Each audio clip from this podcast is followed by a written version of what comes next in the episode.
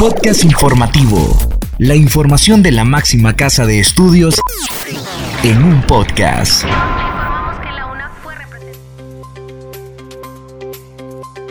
Bienvenidos a este espacio de divulgación de la Universidad Nacional Autónoma de Honduras.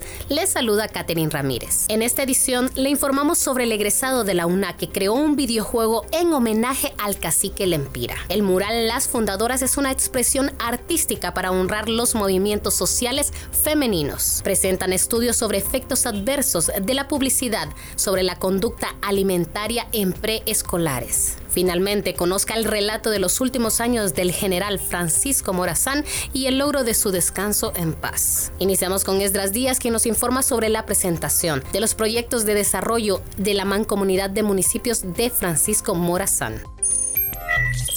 Estudiantes de la carrera de Trabajo Social de la Universidad Nacional Autónoma de Honduras presentaron este martes 2 de mayo los resultados de su intervención en diferentes municipios de la Mancomunidad de Municipios del Norte y occidente de Francisco Morazán, tras un periodo de 15 semanas en las comunidades de Valle de Ángeles, Talanga, Maralé, Orica y Vallecillo, los alumnos dieron a conocer a sus compañeros, autoridades universitarias y representantes municipales, así como la Asociación de Municipios de Honduras Samón, los resultados de su gestión, los proyectos dados a conocer por los universitarios están relacionados con el emprendimiento de acciones y procesos metodológicos de desarrollo local mediante la intervención de los gobiernos locales. Al respecto, indicaron que su plan de trabajo incluyó la revisión de los planes de desarrollo municipal y de las agendas de desarrollo económico, así como el diseño de programas sociales sobre seguridad alimentaria,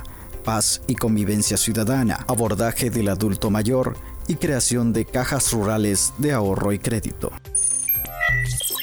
Escuchemos ahora a Yuri Vargas que nos da a conocer sobre la creación del videojuego en homenaje al cacique Lempira desarrollado por un egresado de la UNA.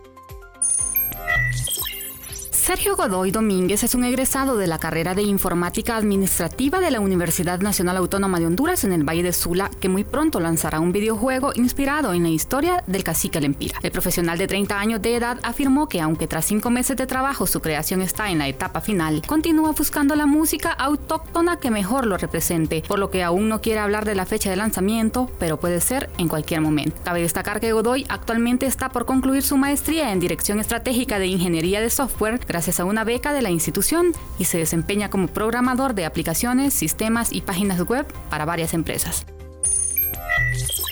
Avanzamos con la información y Hugo Duarte desarrolla la presentación del estudio sobre los efectos adversos de la publicidad sobre la conducta alimentaria en preescolares.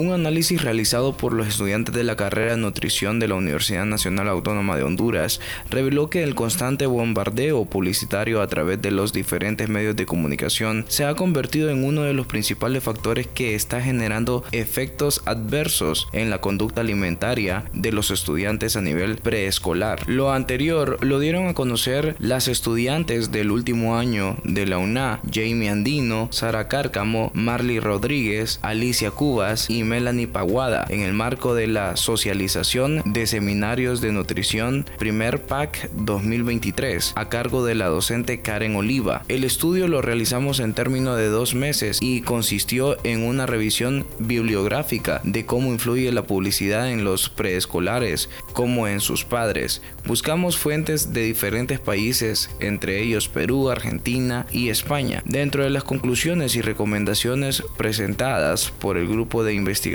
fue la necesidad de crear políticas públicas como la creación de una legislación que permita la, la regulación y sanción de este tipo de anuncios publicitarios, tal como ocurre en otros países, entre ellos México. Cabe destacar que el encuentro contó con la participación de las máximas autoridades de la Facultad de Ciencias Médicas, el decano Jorge Valle, la profesora de la carrera de nutrición Karen Oliva, la presidenta del Colegio de Nutricionistas y Dietas de Honduras, Erika Zavala, y el ingeniero Eusebio Reconco.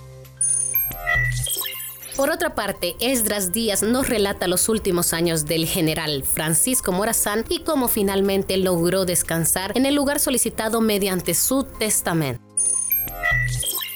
Hablar de Francisco Morazán es hablar de uno de los íconos más representativos en la historia centroamericana. El general Morazán fue fusilado en Costa Rica un 15 de septiembre de 1842, pero sus restos finalmente llegaron a su destino 16 años después de su muerte, cumpliendo con la petición del prócer de ser enterrado en El Salvador. Luego de su muerte, el gobierno salvadoreño comenzó a hacer solicitudes para recuperar los restos de Morazán y el 3 de marzo de 1848 Seis años después de su deceso, el Congreso de El Salvador presentó una petición pidiendo de forma desesperada que realizaran los trámites para la repatriación del cuerpo desde Costa Rica hacia El Salvador. El recorrido de sus restos inició en Punta Arenas, Costa Rica, en 1849, desde donde salió con rumbo a Cujutla, pasando por Sonsonate, Santa Ana, Mexicanos, Cujatepeque, hasta finalmente llegar a San Salvador en 1858. En su testamento en su testamento Morazán ratificó su ideario por la Unión Centroamericana, afirmando, declaro que no he merecido la muerte, porque no he cometido más falta que dar libertades a Costa Rica y procurar la paz de la República. Mi muerte es un asesinato, tanto más agravante cuanto no se me ha juzgado ni oído, reza finalmente el documento del general Morazán. Llegamos al final de este podcast con Alisa Bendaño y nos detalla sobre el mural Las Fundadoras, creado como una expresión artística en el edificio de uno de Ciudad Universitaria. En alianza con la Universidad Nacional Autónoma de Honduras y la Red Democrática Estudiantil, el martes 29 de mayo se inaugurará en Ciudad Universitaria el mural La Fundadoras, propuesta artística de Fernanda Betancourt, muralista hondureña. La máxima casa de estudios, a través de la Vicerrectoría Orientación y Asuntos Estudiantiles, ayudó en la redacción de cartas dirigidas a la Secretaría Ejecutiva, Desarrollo Institucional y la Secretaría Ejecutiva de Administración de Proyectos de Infraestructura, apoyándoles con los permisos para que pudieran dar ingreso a una grúa y otros recursos como los andamios y equipos de seguridad donde trabajarían. En esta pieza se pueden apreciar varios elementos culturales de nuestras etnias que son símbolo de fuerza y resistencia que tiene y siguen teniendo nuestros pueblos ancestrales. Según la Subsecretaría de la Regeneración Estudiantil Democrática, Sandy Cabrera, el propósito de este mural es transmitir el mensaje de cómo las mujeres han luchado por sus derechos, tomando en cuenta a las egresadas de la universidad, las